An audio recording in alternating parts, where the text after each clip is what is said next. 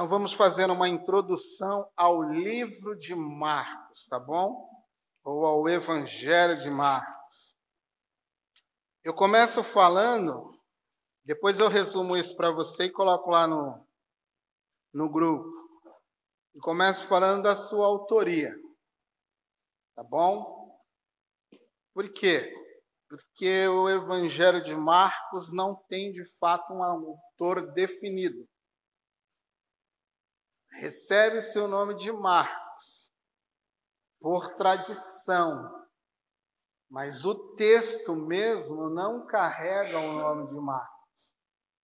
Então, tradicionalmente, a igreja no primeiro século reconhece que o autor, por testemunho da comunidade, é alguém chamado João Marcos ou Marcos.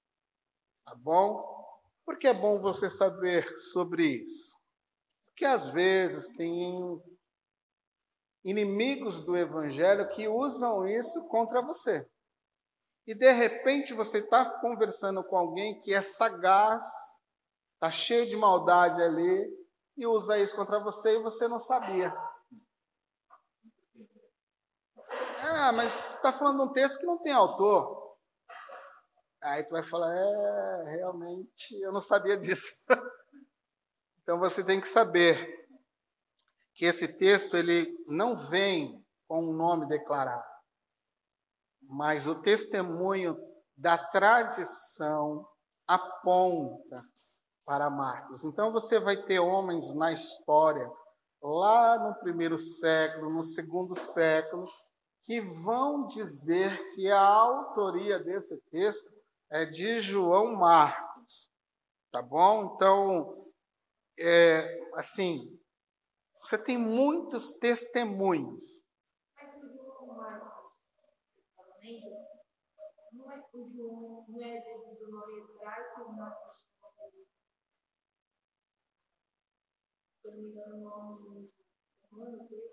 Não, não, não entra muito nessa questão. Assim, aqui eu, eu estou querendo mais identificar a pessoa. Entendeu? Assim, quem é João Marcos ou Marcos? Quem é esse, esse personagem? Então, esse autor, possivelmente, quem seja esse camarada? É, tradicionalmente, a igreja vai atribuir a esse autor desse evangelho aquele Marcos ou João Marcos que andou com Paulo primeiramente com Paulo, depois com Pedro. Então, o que se entende é que Marcos ele recebe todo um, um, um conteúdo, um testemunho diretamente de Pedro e também da comunidade a qual ele faz parte. Barnabé. Isso. É, por exemplo, se você quiser olhar, vamos olhar alguns textos. Por exemplo, Atos 15.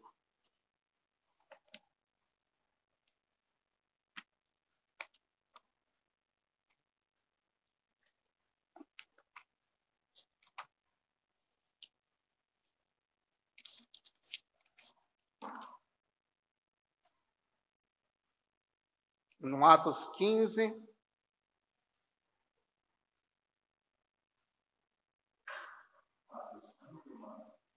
Não, não. Atos, capítulo 15, verso 37.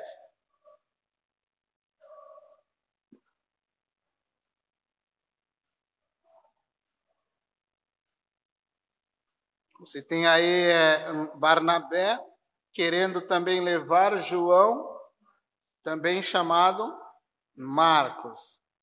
Depois você tem, por exemplo, lá em Colossenses, capítulo 4,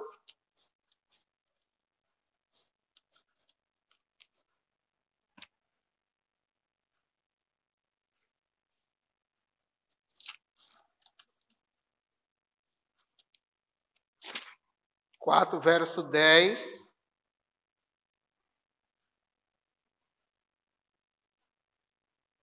Aí aqui você percebe que Marcos é primo de Barnabé. Então aqui você já tem identificado que Marcos é alguém que muito próximo da comunidade de discípulos. Tá? Ele é muito próximo, por exemplo, da liderança da igreja primitiva ali de Atos. Barnabé é um homem é, assim pontual na igreja de Antioquia. Ele é o cara vamos dizer assim, que vai discipular Paulo. Ele que vai levar Paulo para os para a liderança da igreja. Vai apresentar, muitos tinham medo de Paulo, porque sabiam que Paulo era um perseguidor da igreja, tal. E é Paulo que vai apresentar ele para é Paulo não, é Barnabé que vai apresentá-lo para a liderança vai mostrar que ele mudou, que ele foi conquistado por Cristo. Assim, se tem alguém importante no discipulado na vida de Paulo é Barnabé. É a primeira pessoa que não desiste de Paulo. Enquanto a igreja toda tinha medo, Barnabé foi lá e vem cá que eu vou te ensinar, tu vai caminhar comigo. E... Entendeu? Eu vou compartilhar essa semana, tá no gatilho lá, para vocês ouvirem uma ministração é um clássico. Não sei se vocês já ouviram o fator Barnabé. Alguém já ouviu essa ministração? Vou colocar para vocês essa semana lá, para vocês escutarem a importância de Barnabé na vida de Paulo. 1 Pedro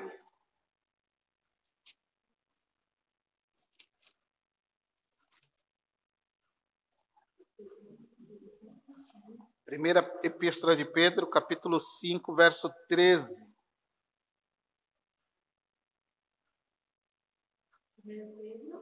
Primeira, 1 Pedro, capítulo 5, verso 13.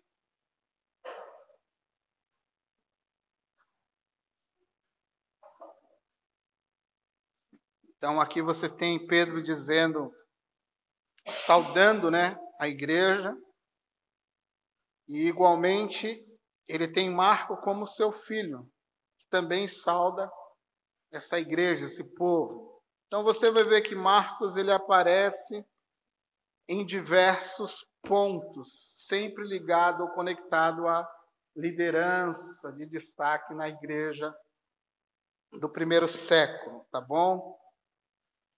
O é, que mais que a gente pode falar sobre Marcos? Marcos foi rejeitado por Paulo. E aqui é um detalhe, um detalhe interessante, né? Ele é rejeitado por Paulo em um momento da história, depois Paulo pede para que ele venha visitá-lo, porque ele é muito importante para Paulo. Tem um determinado momento da história, Marcos se torna alguém muito importante. Primeiro rejeitado, depois visto como alguém muito importante para Paulo. Sim, sim, principalmente nas prisões. E é interessante, Marcos possivelmente seja segunda geração de discípulos. Você tem a primeira geração, os apóstolos que entram, depois desses você tem uma evangelização e uma segunda geração de cristãos surgindo, terceira geração e assim por diante. Então Marcos possivelmente seja da segunda geração, não seja da primeira geração, seja da segunda geração. E qual seria o legado de Marcos? Quantos milagres você viu Marcos fazer? Tem algum registro de milagres? Quantos feitos poderosos você viu Marcos fazer? Existe algum relato? Qual é a importância de Marcos para a história? Anunciou o evangelho, mas qual é a importância dele para a história? do cristianismo? Alguém suspeita? Hã? Ele, ele ser um discípulo? Também. Mas ele tem algo muito, muito importante. Ele é o camarada que escreve praticamente, hoje é unânime, entre os eruditos na academia, tendo Marco como a pessoa que escreve a primeira biografia, o primeiro evangelho sobre a vida e a obra de Jesus. Todos os demais vão usar como texto-fonte o texto de Marcos. Mateus vai olhar para Marcos, Lucas vai olhar para Marcos, João, vão olhar esse conteúdo, analisar essas histórias, vão puxar histórias iguais, semelhantes, vão colocar outras, mas Marcos vai ser como o texto-fonte de consulta para a comunidade. Então veja, ele não fez nada de importante a não ser escrever um texto que se torna hoje o texto mais importante de todos. Talvez o texto mais importante para o mundo como um todo. Esse texto de Marcos é o primeiro registro da história de Jesus. Você não tem um registro antes dele, você tem falas na comunidade, aquilo que chamamos de tradição oral, que é repassada, as histórias são repassadas entre as pessoas.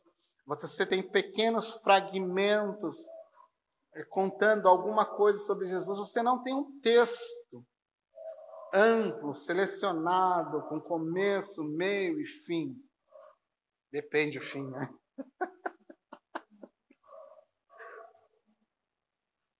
Entendeu? Se torna o texto mais importante, talvez, da história da humanidade. Porque é o primeiro texto que você tem com clareza quem é Jesus. O que Jesus fez. É, não o texto oral, o texto no, no papiro, no, no texto.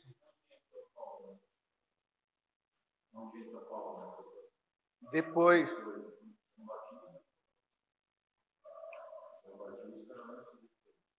João Batista antes, mas João Batista não escreve nada, ele simplesmente é colocado como fonte de histórias né, que a comunidade viu, presenciou e traz essa lembrança para o texto.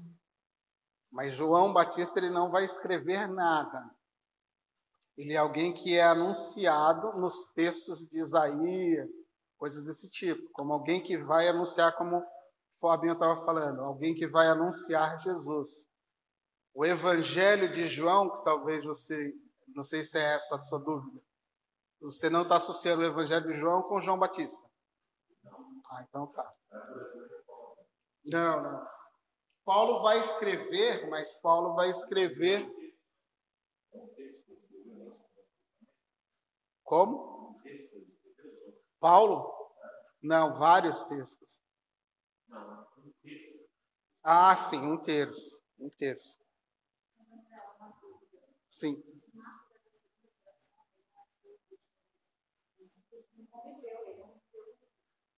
Não, possivelmente não. Isso. Isso. Assim, é, para você entender o que acontece, é, assim, o que é muito forte nessas comunidades é você não diz é, hoje você não tem uma uma igreja primitiva. Você tem igrejas primitivas. Você não tem uma igreja, diversas igrejas que aparecem em regiões diferentes. Você, por exemplo, tem uma igreja que está locada na Ásia. Você tem uma igreja que está locada em Jerusalém. Você tem uma igreja que está locada quase chegando na Europa. Então você tem várias comunidades separadas. Cada comunidade dessa, ela está falando sobre Jesus.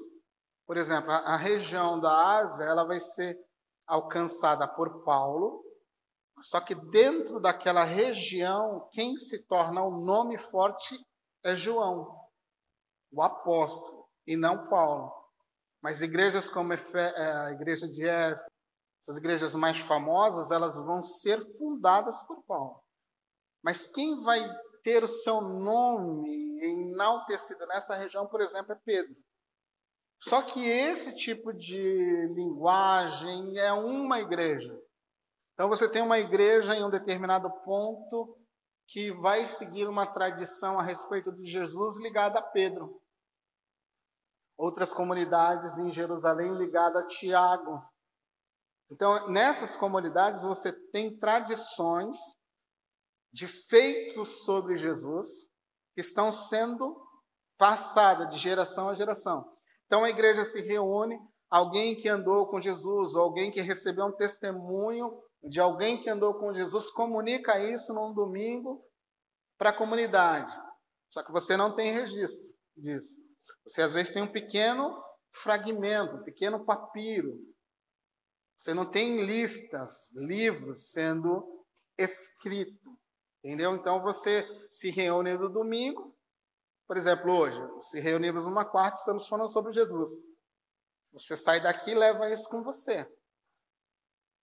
Aí aonde você passa, você fala sobre Jesus. Então é isso que está acontecendo lá. Eles se reuniam aos domingos, de manhã, e proclamavam ali o Evangelho, faziam uma refeição, celebravam a ceia. Mas tudo isso, a princípio, era oral. Usando os textos do Antigo Testamento. o Novo Testamento, nesse momento, ele não existe. O que existe são os textos do Antigo Testamento. E quando eu falo assim, existe, eu não estou falando de bíblias, literaturas que você poderia carregar no braço. Eu estou falando de pergaminhos, de rolos. Entendeu? Que ficam dentro de uma sinagoga. Sim, sim. Não, aí, assim são campos de evangelização dentro do império. São como é, assim, a igreja, por exemplo, quando você abre o texto de Apocalipse, você a igreja que está em Tiatira, a igreja que está em Éfeso. Você está falando de uma comunidade cristã dentro daquela localidade. Então você tem sete localidades onde igrejas diferentes estão se comungando dentro da região da Ásia. Então você tem uma igreja em um ponto, você tem uma outra igreja. Então é, vamos dizer assim, a igreja que se reúne no Paicará. A igreja que se reúne na Enseada. Entendeu? A igreja de Cristo que se reúne em Santos. A igreja de Cristo que se reúne a, a, a, ao anjo da igreja que está em São Vicente. Então é isso que o apóstolo está fazendo. Tem uma igreja, uma comunidade uma em São Vicente, uma em Santos, uma no Paicará, uma em Vicente Carvalho. É isso que está ocorrendo. São, as igrejas, elas, elas se reúnem em casas, elas não se reúnem em locais públicos, em templos, até porque não existiam nesse período. Elas se reúnem em casas de pessoas que são tem um poder aquisitivo um pouco maior que consegue abrir a sua casa para que a igreja se reúna lá. Essa igreja que se reúne nesta casa, ela tem lá alguém que é levantado como um presbítero ou um ancião, a pessoa mais velha que toma conta daquela casa onde a igreja se reúne, toma conta da igreja que se reúne ali naquela casa. Entendeu? Isso você pode perceber, na, por exemplo, na carta a Filemon. Você vai ver isso com clareza lá. A igreja que se reúne na tua casa. Então, era, era assim que a igreja se mantinha e se conectava. Ela não tem templos, ela não tem denominações, ela é locada por regiões. Então, a igreja que se reúne em tal lugar. Aí lá naquela igreja tem um irmãozinho fulano de tal que abre a casa dele, ele é o presbítero, o ancião, a pessoa mais velha, ou alguém que é mais velho daquela região tomando conta dos demais. Então é assim que funciona a tradição oral. Porém, a igreja agora começa a expandir muito dentro do reino. Marcos tem a ideia de fazer o quê? registrar isso para a comunidade, possivelmente a comunidade que está em Roma. E ele começa a fazer isso registrar isso para para que esta comunidade tenha um conhecimento mais exato de quem é Jesus. Entendeu o que está ocorrendo aqui? Então, Marcos, possivelmente, ele tem uma maior proximidade com os gentios, pessoal que tem uma tradição mais voltada para os costumes gregos. Vamos dizer assim, que possivelmente essa comunidade a quem Marcos está se dirigindo é uma comunidade de judeus com cultura ou tradição que são mais apegados à tradição grega. Eles não estão muito ligados às tradições judaicas ligadas ao, a Jerusalém. Então, houve um período da história em que a, o povo judeu ficou exilado em determinados países ou impérios, e depois o, os gregos vão tomar conta do mundo e vão expandir a sua cultura. Muitos judeus se apropriaram dessa cultura e outros não. Então você tem dois tipos de, de judeu. O judeu que é o judeu mais radical, que rejeita toda a cultura grega e romana, e você tem o outro judeu que está mais apegado à cultura grega e à cultura romana, mas ele continua sendo judeu.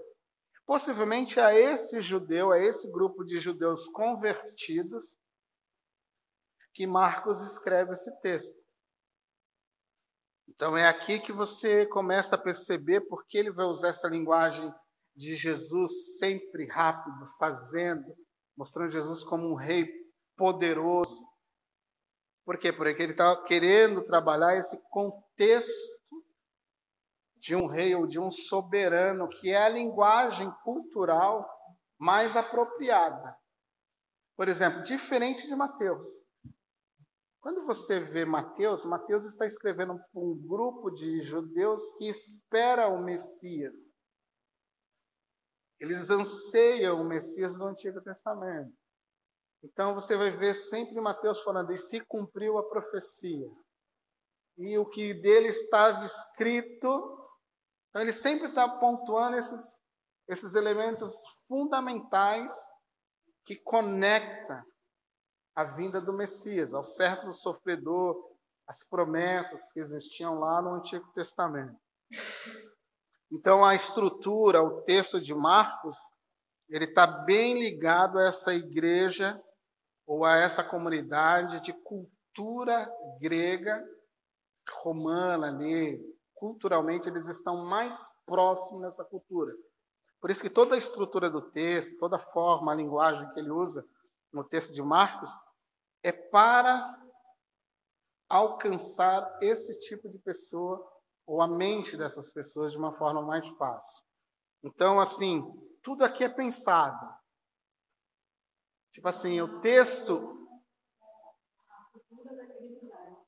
Por exemplo, se você vai, é, se você vai trabalhar com povoados indígenas, você tem que falar a linguagem dele ou, a, ou algo dentro da cultura dele para que ele te entenda melhor. Então é isso que Marcos está fazendo. Ele está usando a linguagem, a estrutura do seu texto, tudo para alcançar esse grupo de pessoas de uma forma mais fácil. Então você tem a cultura islâmica, você tem a cultura é, americana, você tem a cultura japonesa. Então todo esse tipo de cultura é uma forma de linguagem ou uma forma de abordagem diferente compreender melhor, para que você não venha ferir um costume. Entendeu? O que mais? Alguma pergunta? Está entendível? Então, possivelmente, por exemplo, um outro detalhe aqui, é, Possivelmente esse texto ele vai ser datado no período de 64 antes de Cristo. Então você tem um texto que provavelmente tenha sido escrito após 30 anos da morte de Jesus. Então, é um texto bem próximo da morte, não é um texto muito distante. E por que é importante enfatizar isso? A datação, às vezes, é muito importante você entender isso. Porque se alega que o cristianismo ele é construído com base em mitos elaborados pela comunidade cristã. Então existem inimigos do cristianismo que vão acusar as histórias existentes dentro desses textos como histórias mitológicas que a igreja, após séculos, inventou. Entendeu? E o que se comprova é que esses textos estão muito, muito próximos da morte e ressurreição de Jesus Cristo. E é quase que impossível um mito surgir dessa forma, com 30, 20 anos. Porque você tem gerações dentro daquele contexto que podem investigar essa história. Então, quando um mito surge, um mito, mitologia surge, você não tem como constatar.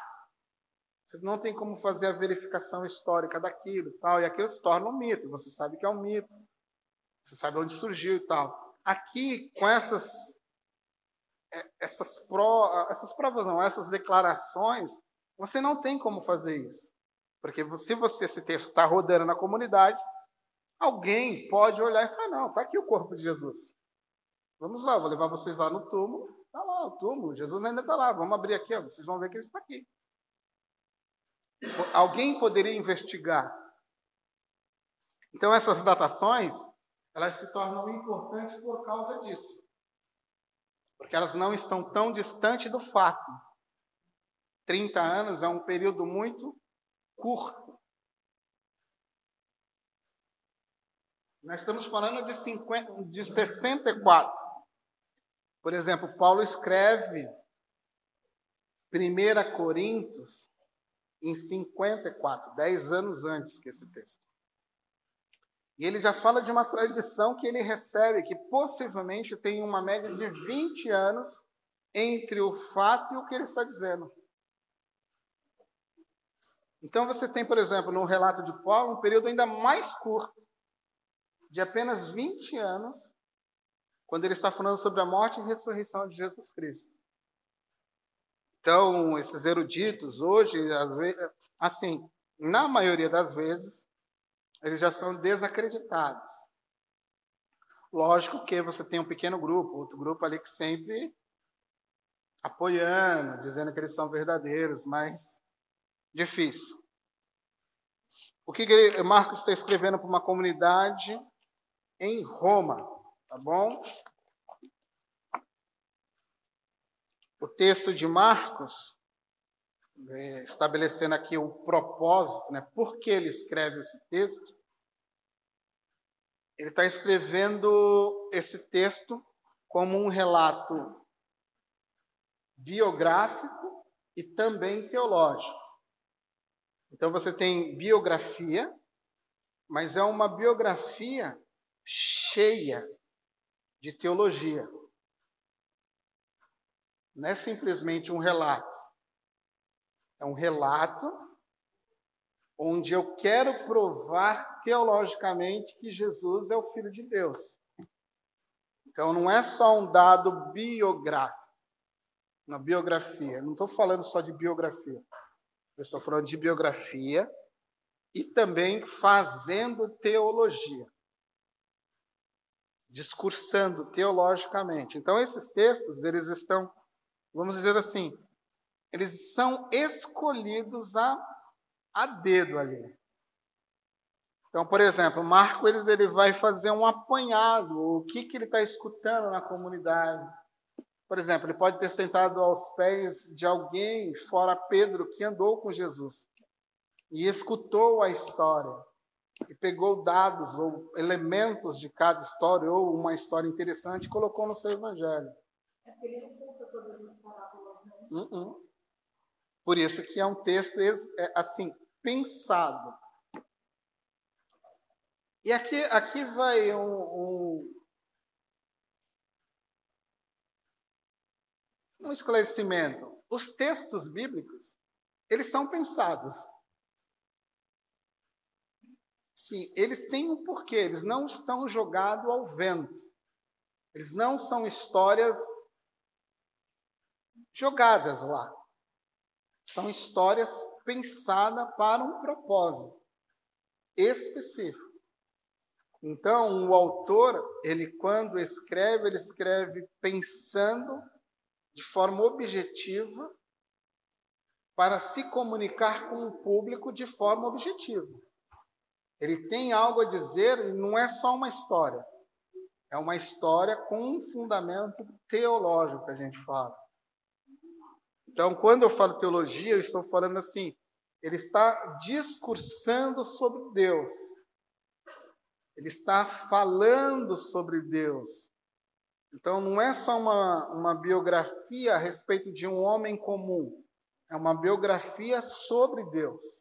Então, é biografia teológica, tá bom? Então, essa, esses textos eles podem ser um apanhado da primeira geração da comunidade cristã ou um apanhado direto de Pedro. Pedro não escreve o evangelho, mas possivelmente Pedro pode ter sido a fonte primária além das tradições dentro da comunidade, a fonte primária do texto de Marcos. Talvez Pedro possa ter coloca no texto aqui. Então, é, há, um antigo, há um antigo pai da igreja. Pai da igreja é alguém muito importante dentro da história da igreja, após a morte dos apóstolos. Um desses pais da igreja, chamado Papias, ele escreve a respeito de Marcos, e ele fala que Marcos é um dos intérpretes de Pedro. Então, há um testemunho, por exemplo, de um pai da, um pai, um pai da igreja muito importante, afirmando que Pedro foi alguém que talvez tenha dito, e Marcos interpretou tudo aquilo que Pedro falou e colocou no, no papiro, no texto. O que mais? O texto de Marcos, ele nos convida. O que, que você acha que Marcos está fazendo nesse texto? Ele está te convidando para quê? Quem lê o texto? Não precisa levantar a mão, alma, não precisa se entregar. Mas o que você acha que Marcos está fazendo com você quando você lê o texto? Apresentando a história de Jesus, mostrando a importância de se arrepender, o que mais?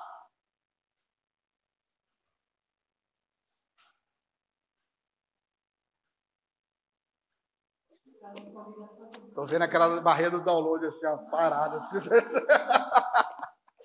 o download travado assim. Por exemplo, é, é notório que Marcos nos convida a ver Jesus em ação, demonstrando todo o seu poder. Isso que a gente vai ver nas semanas que virão aí. Como filho de Deus, mostrando todo o seu poder. Também mostrando. Então, ele nos convida a ver Jesus como o Filho poderoso de Deus que sofre tudo que sofre por amor a nós. Então, essas duas coisas estão nítidas dentro do, do Evangelho de Marcos. E como ele enfrenta o mal.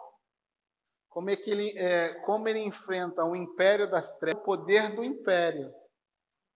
Ele vence o império com o amor e não com a guerra. Ele vence o império das trevas com o amor e não com a guerra.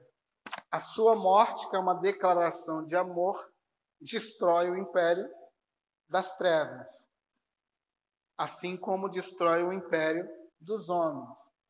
Porque através da sua morte e da sua ressurreição, o que se estabelece é o reino de Deus. E o Filho de Deus como rei deste reino. Então, é, é essa natureza que você encontra no Evangelho de Marcos. Agora, quando você lê o Evangelho de Marcos de novo essa semana, você vai falar: hum, não é aqui, estou vendo isso aqui. Ah, é, ah. Então, estamos, como estamos falando de propósito, o que está por trás de tudo isso? Fortalecimento. Essa comunidade possivelmente passa por problemas de perseguições. Nero tem perseguido a igreja, 62. Há sempre um levante contra a igreja aqui e ali, sempre alguém está procurando destruir a fé cristã dentro do império ou fora do império. Então, o texto de Marcos também mostra como a comunidade deve se fortalecer em Jesus Cristo e sofrer por amor a Cristo. Então, Marcos também ele vai trabalhar isso, porque as perseguições, principalmente em Roma, elas são implacáveis contra a igreja. A igreja não vive, ela não vive naquele período assim um, um mar de rosas, assim, tipo assim, ah, que legal. Não, ela é vista como inimiga do império. Ela não é flor que se cheire para os imperadores, porque ela, ela convoca você seguir um outro imperador. Ela convoca você servir um outro reino. Você prestar culto a um outro imperador. Isso ao ouvido do imperador humano é algo insuportável. Então, o que eles, o que eles irão fazer? Persegue, mata, tira a casa e um monte de coisas que vai acontecer com a igreja e ela vai padecer aí mais de 200 anos nessa peregrinação. Ora tem casa, ora não tem casa, ora, ora tem onde dormir, ora está jogada na rua. Porque de repente o imperador decretava lá: olha, aqui no reino não pode ter mais cristão, confisca tudo. E qualquer um que se diga, que se faça cidadão do império, pode arrancar a identidade, ele não é mais nada desse império. Então, de repente, você tinha, de repente você tinha casa, no outro dia você não tinha mais onde dormir. É, aí já está bem, bem mais no, na parte do catolicismo, 1500. É, é, é, é mais ou menos depois, é porque vem, é após o surgimento da imprensa tal. Aqui eles vão ter os seus textos, que eram poucos, mas eles vão ter os seus textos queimados, mas as cópias explodem assim, explodem no sentido assim de, de confecções e aquilo se espalha. Então o cara vem aqui, não foca aqui, mas essa Copa já está rolando em um monte de outras comunidades. E eles não conseguem acabar. Com tudo que a igreja sofreu até os dias de hoje, você tem mais de 6 mil documentos, históricos assim para você, fora versões, pedaços, um monte, monte, monte de coisinhas que você tem por aí.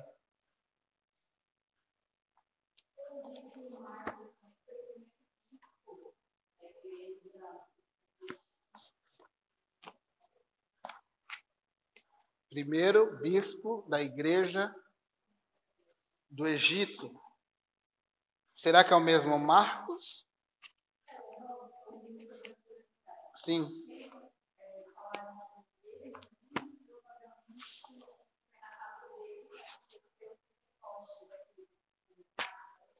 É.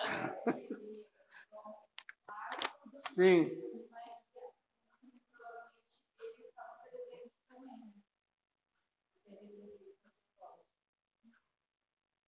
Ó, por exemplo, nós temos uma média de 25 mil cópias do Novo Testamento. Comparado aí com quatro, sete, dez de textos importantes da história. Eu nunca vi essa essa afirmação da casa. Que a casa de Marcos eu nunca vi. Essa aí ainda para mim foi novidade. Sim, legal. Eu nunca tinha parado para ver esse detalhe.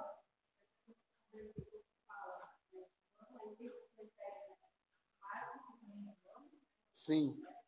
É porque tem o João, o João que escreve o Evangelho, a qual Jesus diz que ali está sua mãe, aqui está o seu filho, falando que João cuidaria da sua mãe Maria, né? Jesus falando para Maria que ali haveria João, o discípulo apóstolo, cuidando da Maria, mãe de Jesus.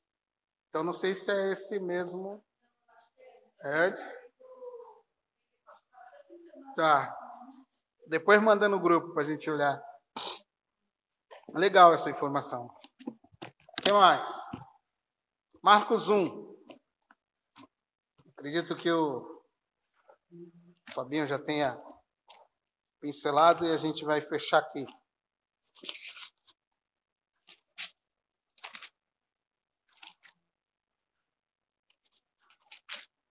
Marcos capítulo 1.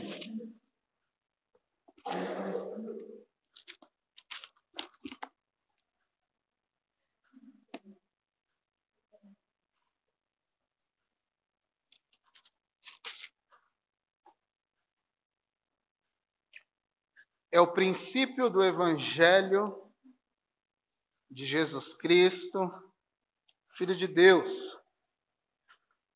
Princípio do Evangelho de Jesus Cristo, Filho de Deus. É, é, é, o, que, o que é interessante aqui? Você sabia que a palavra evangelho, eu imagino que você deva saber disso, que é essa palavra evangelho, ela não é uma palavra propriamente cristã. Ela já existia. Ela não nasce do Evangelho, ela já existe dentro do mundo grego, do mundo romano, ela já está lá. A igreja vai se apropriar dessa palavra. Ela vai tomar para si essa palavra. Mas você sabe o que significa? Qual era o significado dessa palavra? Assim, o que é a carga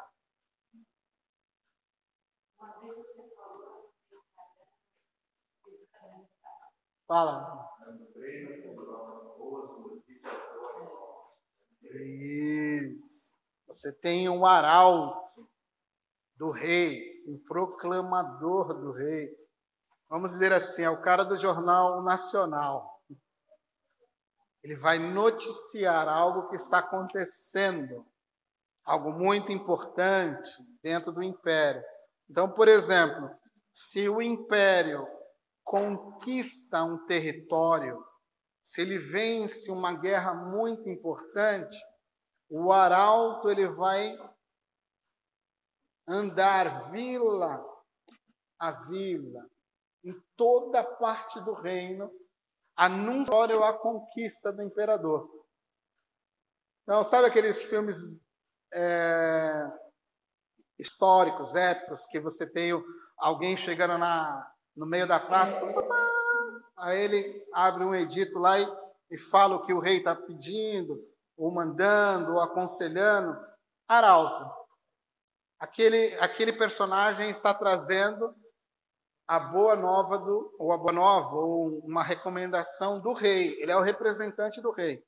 Então, um arauto ele anuncia o evangelho, as boas novas do império, as boas novas do reino. Por exemplo, nasceu o filho do imperador. O arauto vai correr toda a região do império, anunciando: nasceu o filho de César, nasceu o filho de Nero, nasceu Domiciliano. Ele vem anunciando dentro do império aquela boa nova para os súditos do reino. Então, o que Marcos está fazendo aqui? Ele vem como grande arauto do Evangelho está falando, eu estou anunciando, este é o Evangelho, princípio das boas novas do Filho de Deus, né? Então ele começa anunciando. Então, o evangelho é um termo que correspondia a atos políticos, atos pessoais e assim por diante. Então, quando se usa dentro dos textos que chamamos de evangelho, essa expressão evangelho, o autor quer comunicar algo muito importante para a sua comunidade. Essa é a boa nova. Jesus Cristo é o Filho de Deus. Então é aqui que Marcos começa seu evangelho. Este é o princípio do evangelho, esse é o princípio das boas novas. Qual é o princípio das boas novas? Jesus Cristo é o Filho de Deus. Então, isso que é impactante. Ele abre o seu evangelho já de cara, mostrando quem detém poder. Isso que comunico é a coisa mais importante. Essa é a boa nova. Jesus Cristo é o Filho de Deus. Esse é o Evangelho. E é engraçado que você vai ver, Fabinho falou algo muito importante. Se você não tem João Batista, Jesus não pode se tornar o Filho de Deus. Porque ele tem que cumprir algo que João Batista tem que fazer. João Batista tem que anunciar quem? O Messias. Se João Batista não aparece na história, Jesus não pode cumprir a profecia. Então, o Fabinho pontuou aqui algo muito importante: a importância de João Batista. E, e é engraçado que, que quando Marcos está trabalhando esse texto do Evangelho, ele tem algo muito, muito, muito peculiar em sua mente. Vamos lá no texto de Isaías.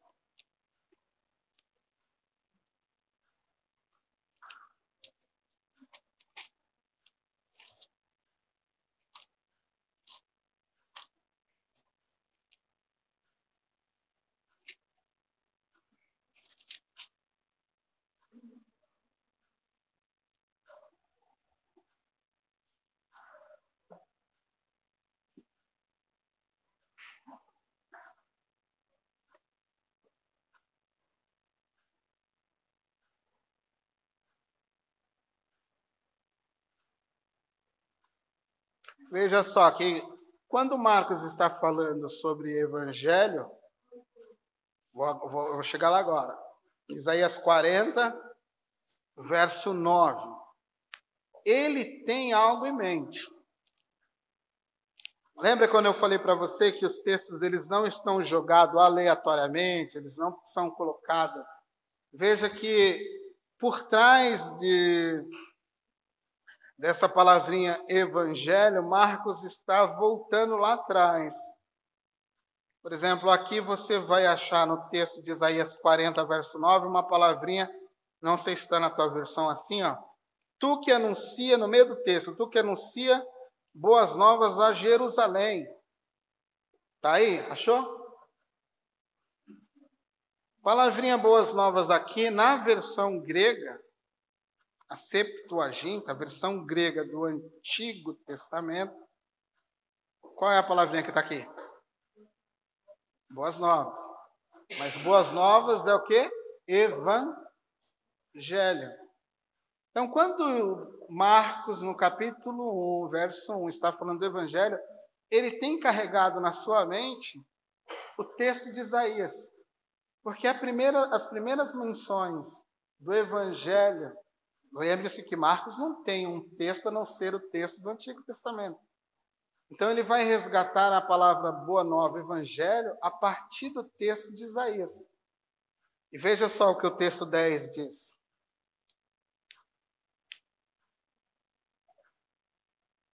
Eis que o Senhor Deus virá com poder, e o seu braço dominará. Eis que o seu galardão está com ele, diante dele a sua recompensa. Então você vai ver que a palavrinha aparece, a palavrinha evangelho aparece lá no texto grego de Isaías. e aparece denunciando o próprio Deus que está chegando. É isso que Marcos está fazendo. 41, verso 27.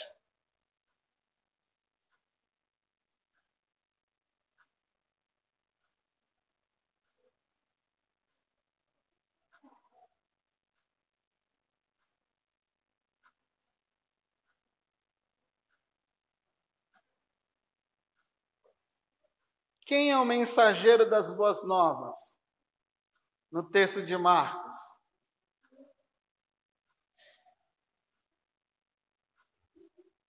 João Batista. Não é isso? Não é ele que está anunciando? Veja o verso 27. Eu sou o que primeiro disse a Sião: Eis, ei-los aí, e a Jerusalém dou um mensageiro de um mensageiro do evangelho, um mensageiro de boas novas. Você vai vendo que as, eles não usam palavras sem pensar. Eles estão jogando textos à luz de textos mais antigos que faz todo sentido para a comunidade cristã de cultura grega. Então, ele está usando a palavra evangelium no seu texto e mostrando que isso está conectado àquilo que algumas pessoas chamam o texto de Isaías como um texto igual aos evangelhos.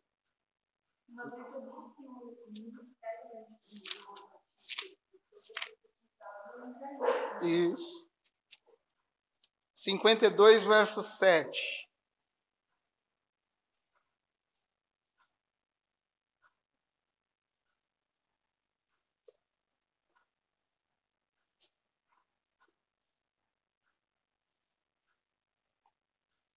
Diz assim: Que formosos são os montes, os pés dos que anunciam o evangelho ou as boas novas. Quem usa esse texto? Alguém lembra? Quem usa esse texto? Paulo usa esse texto. E faz ouvir a paz e anuncia coisas boas, que faz ouvir a salvação e diz assim: o teu Deus reina. Então você percebe que a palavrinha evangelho sempre está ligada ao quê? Ao Deus que vem, ao profeta ou ao mensageiro que virá, ao Deus que reina, às boas novas, a, a, a um tempo de paz. Você consegue perceber isso? 61 de, do próprio Isaías.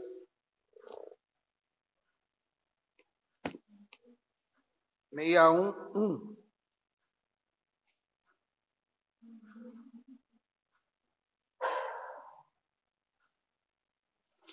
Esse é famosíssimo, Lucas 4, você tem esse registro. O Espírito do Senhor, Deus está sobre mim, porque o Senhor me ungiu para pregar o Evangelho, ou as boas novas, aos quebrantados.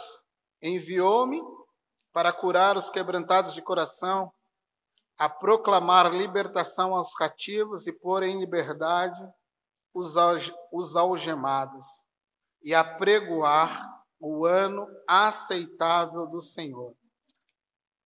E o dia da vingança do nosso Deus, a consolar todos os que choram.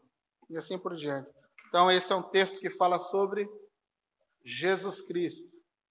Então, você percebe que o que eu quero chamar sua atenção aqui é que quando esses autores estão falando do Evangelho, eles estão carregados da Escritura, eles estão carregados dos textos proféticos, eles estão carregados na sua mente, no seu imaginário comunitário, como igreja, como é, seguidores de Cristo, eles estão olhando as Escrituras, eles estão vendo nas Escrituras tudo aquilo que está sendo dito como boa nova. Então, eles estão apontando para João Batista como alguém que anuncia, eles estão apontando para Jesus como alguém que anuncia as boas novas. Ou seja, Jesus também é a própria boa nova. Então você vê que a palavrinha evangelho, ela carrega tudo isso. E ela não é uma palavrinha nova que a, a comunidade vai se apropriar. Ela é uma palavrinha importante dentro do contexto do reino, do Império Romano, mas ela também é uma palavrinha muito importante dentro dos textos proféticos, como o texto de Isaías, que é um texto muito profético. Então, aqui nesse capítulo 1, nesse, nesses primeiros versos, você vê Marcos fazendo essa conexão. A vinda daquele que vai anunciar o caminho, junto com aquele que é o próprio ou a própria esperança do mundo, dos povos, do reino, que é Jesus Cristo, o Filho de Deus. E isso é o que é mais importante para Marcos. Eu estou mostrando que Jesus é o Filho de Deus e o que ele é foi profetizado nas Escrituras. Aí ele começa a descortinar a vinda de João Batista, mas assim você tem que entender que isso está carregado no seu imaginário. Esses homens, eles, como eu falei, eles não estão trabalhando aleatoriamente. Eles não estão soltando textos aleatórios.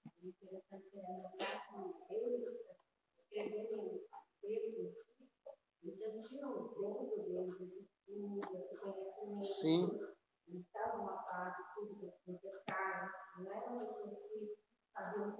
Não, boa, ótima observação. Ótima observação. É, lembra que eu falei para você quando você tiver, quando o texto faz, faz parte de você e você faz parte do texto, aquilo se torna natural. Você consegue fazer a conexão. Você consegue chamar um versículo para uma conversa que se encaixe naquilo que você está falando com aquela pessoa. De forma natural. Assim, a pessoa está falando e você já está com o versículo ali. Aí você te, deixa ela terminar e falar, você fala, não, mas Jesus diz isso, isso, isso. Aqui tem uma palavra de consolo para a tua vida, porque Jesus está. Tá...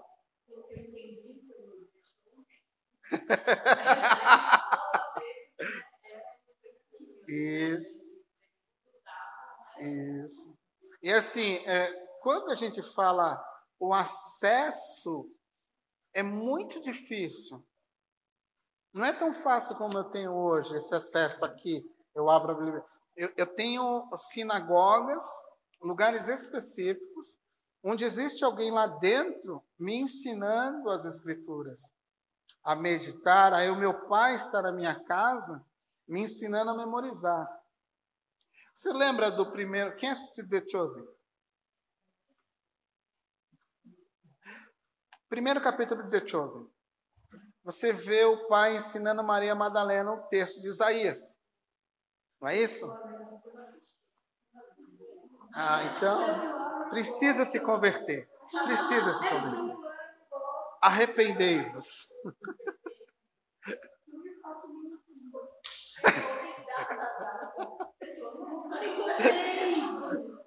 Veja só. Ele está ele tá fazendo ela memorizar o texto, não é isso? É, essa é a tradição dele. É fazer com que os filhos memorizem os textos e, a, e os filhos vão carregar aquele texto o resto da sua vida. Eu vi isso na Terra Prometida. ó, igual. Tá ali, ó. Uh. Igual. Oi.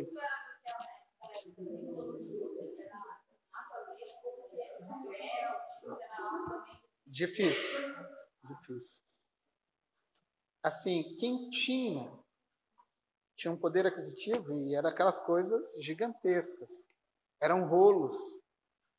Você abre de metros, onde você vem escrevendo os textos. Então, dentro daquele rolo, por exemplo, é, é, no capítulo 4 de Lucas, Jesus abre o rolo e naquele, naquela parte que ele abre, cai justamente nesse texto de Isaías. 61, verso 1. Ele falou: hoje se cumpriu essa promessa. Ele cita o texto, fecha e fala: hoje se cumpriu. Entendeu? Mas ele, assim, a tradição de fato é oral.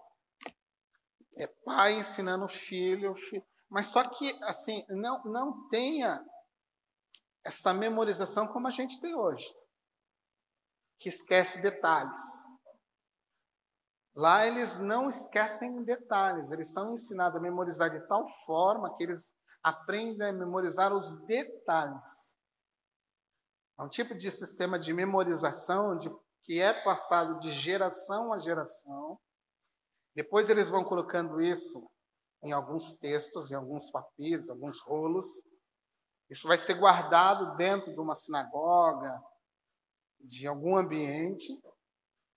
Mas, assim, primitivamente falando, é, lembrando, lembra, por isso que ele fala, lembra, é, medita na minha lei dia e noite. É, assim, quando estiveres caminhando com o teu filho, lembra o teu filho de recitar, de falar. Oi? Guarda na tábua do teu coração.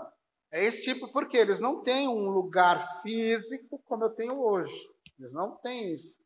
Isso vai assim, de tradição a tradição. É oral. É uma tradição The Chosen. É um aplicativo. É um aplicativo que faz um, que fala de uma série. Tem? E você vai ver o quê? No final do capítulo, o que, que ele faz? O que, que ele faz no final do capítulo? No Ela está saindo do bar. Ele fala o nome dela? Sim ou não? Sim. E o que, que ele cita? O que o pai dela ensinava. Aí ela fica impactada. Que é o texto de eu te escolher, tu és minha, eu te chamei e tal. eu nem vou te falar, esse esse aí eu me arrebentei de chorar, cara. Essa parte, então, eu me arrebentei de chorar. Tem, tem, um, tem, tem uns episódios lá que é, se tu não chorar, é, dá uma parada assim diante de Deus e fala, Deus, checa aqui que tá mal o negócio. Porque dá, dá uma checada aqui que tá. Esse coração, esse coração de pedra aqui, ó. Está com algum problema. Então, a introdução é essa aí. Queria que você só pegasse esse, esse fio para entender que Marcos está conversando com você, comigo, e ele tem uma mensagem a nos passar.